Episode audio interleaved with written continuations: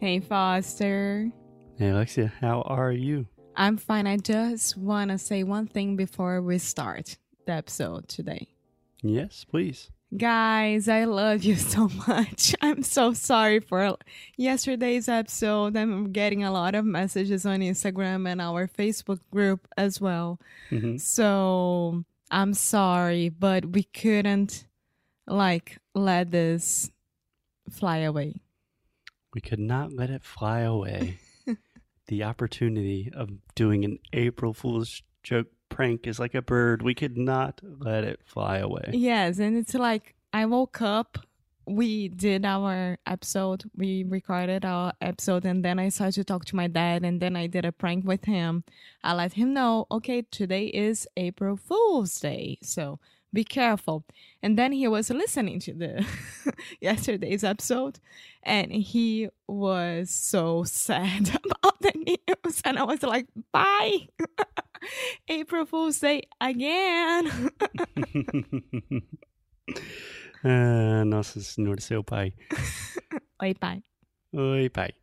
Alexia, today we are going to continue talking about business, but before we do that, I want to say that I have been talking to some of our students in Sound School, asking just for feedback and recommendations, and we heard more than one person say, I love English no but I really don't pay attention to business stuff like I'm in academics or I just don't you know, think it's that interesting.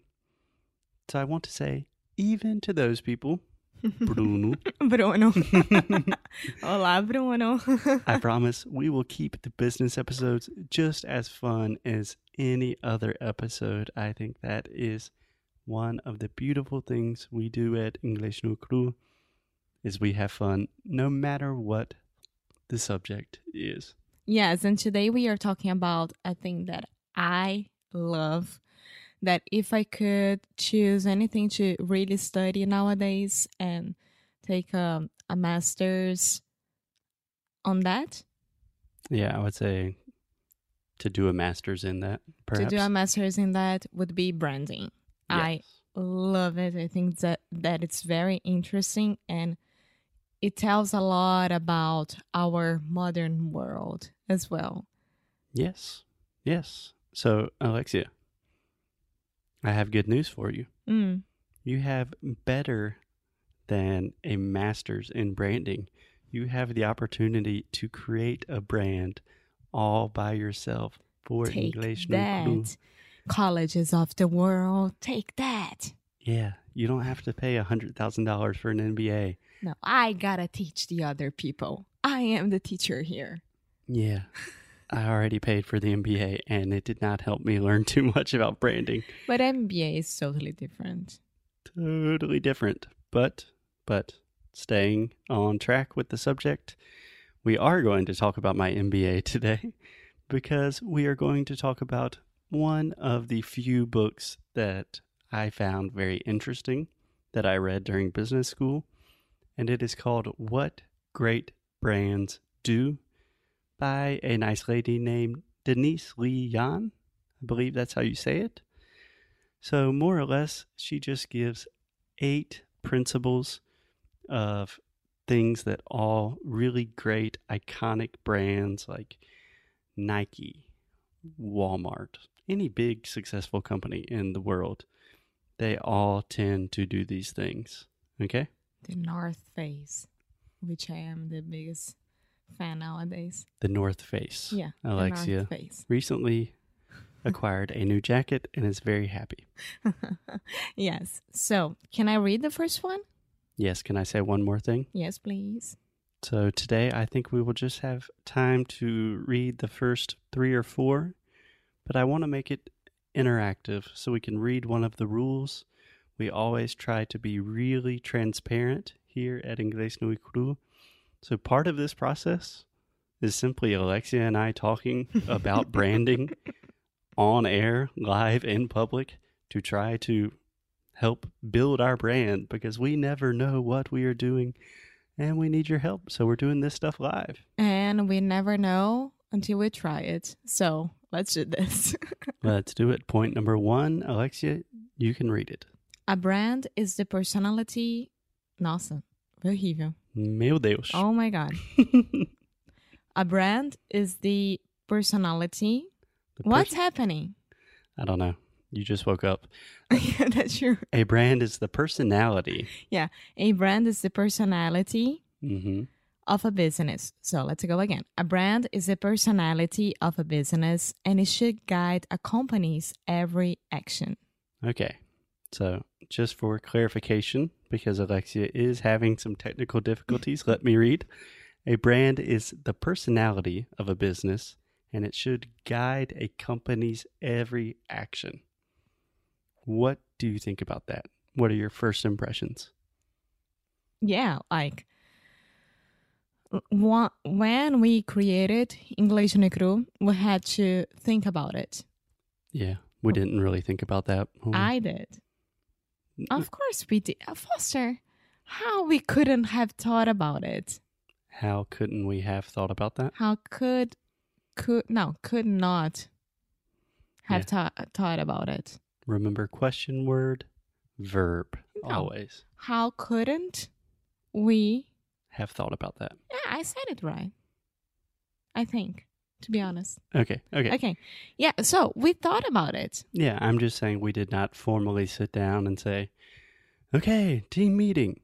A brand is a personality of the business, and everything that we do must be perfectly aligned with the brand. We said, no, I teach English. I want to do podcasts. Let's do this thing. Yes, but for example, when our first sponsor sponsorship came to us, asking to be partners and things like that, we only said yes because it's part of our personality. We wouldn't have said yes if it was something that we didn't believe at all. Okay. So I think that we did that pretty well with all the products that we have and how to sell our um, online English co- course and things like that. Yeah. Honestly, this first point for me is quite vague um, because we're just beginning the book. So when you say the personality of a business and it should guide all of your actions, It's us. Think about it. yeah, but when I'm thinking about bigger companies, like what are you are you talking about? Like values? Are you talking about rules? It's a little bit amb- ambiguous for me. Yes, big companies are always very, very hard to understand because they grow very fast and they kind of get lost in the middle of the the way as well sometimes. But I mean, their essence is there. So, Okay.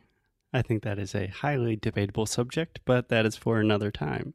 So, point number two, Alexia, would you like me to read it or you to read it? oh well. Go for it. Great brands build an emotional connection with the customer. Okay. Can I give you two corrections? Alexia is literally giving thumbs up, like, I did it. And then she recognizes, oh, I'm going to give corrections. No, no. I, I was giving thumbs up because I do agree with that a lot. Oh, And it's what I do every single day as well with our students and everyone who listens to us. okay. It wasn't about my English. I mean, Okay. Anyway, um, great brands build. Can you say that word for me? build. Yes, build. You want to exaggerate that final L sound? Build. Great brands build. Yeah, so you do not want to make a circle with your mouth. The first time I heard you say build, build, and that sounds very Portuguese, like tio. But you want to say build. Great brands build.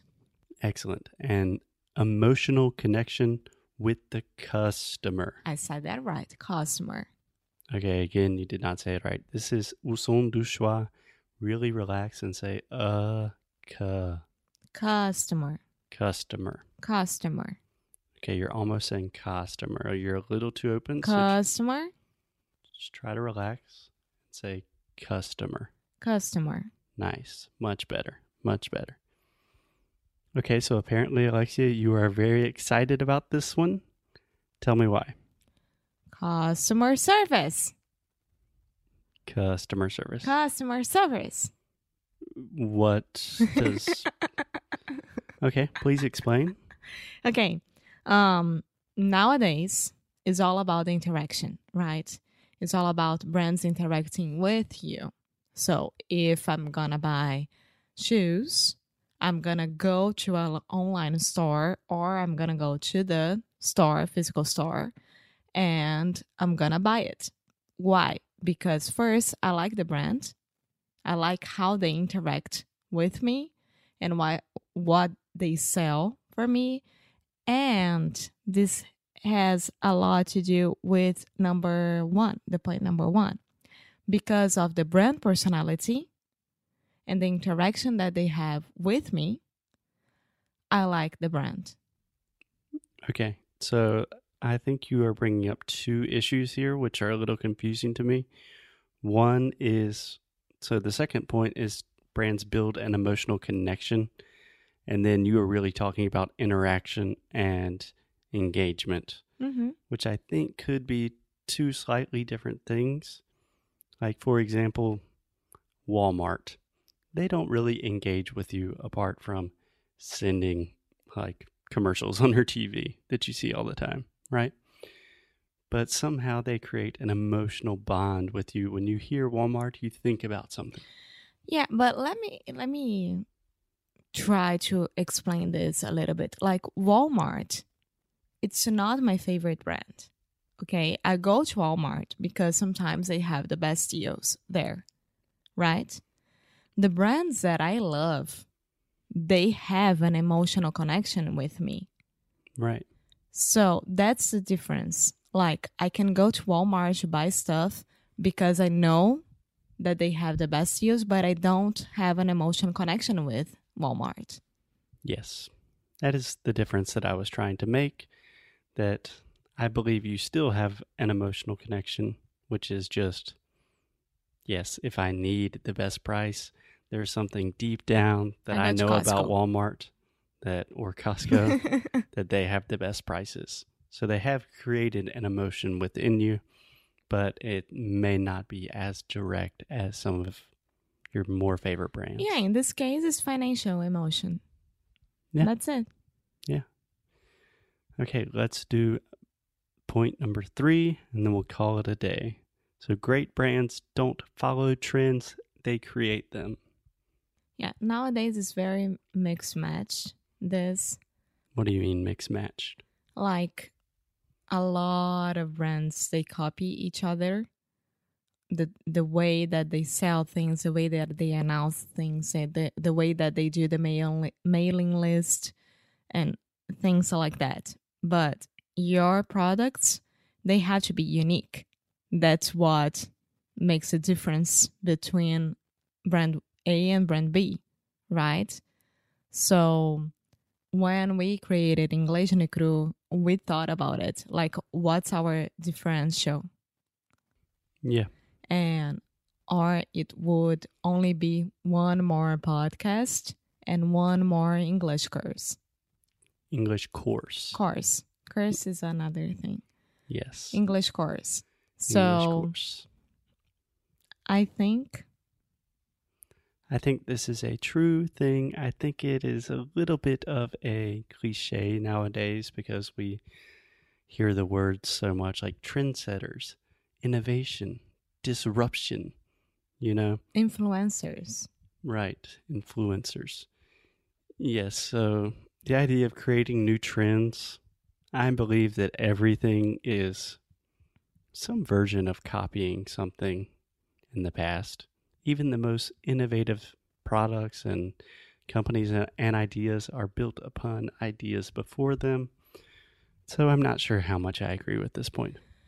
I had a a professor in college they that would always ask us that like if it's would say that not ask us but um if it if it if it is a good idea everyone wants to copy. If it's not a good idea no one cares about it. So this is a, the main problem about marketing and exploring and selling things because you had to be a trendsetter to just to sell another differential but at the same time everyone is doing almost the same thing every now and then and every day every day every day how can you do the differential without like copying or Yeah. being much like the other brands Okay. So, just one thing to end. You're saying the word differential a lot, which we do say in English, but in this context, I would not say that. I would say, how do you make yourself different or how do you differentiate yourself? But we really don't say differential why just as a noun. Yeah, diferencial o seu diferencial é Yeah, normally we would say your competitive advantage or your core competency. It's just not a normal thing for us to say when we're talking about business. interesting Why? I do not know why. I don't make the rules. I simply enforce them and then break them. okay, so here's my thought about number three. I just said it. Everything. I said everything. Oh, that's it? Yeah. Yeah. okay, great. So we are done. Uh, we will see you guys tomorrow. The show is over. The microphones are still on. Turn off the mics, Alexia. Turn off the mics. so I'll see you tomorrow. Bye. Beijo.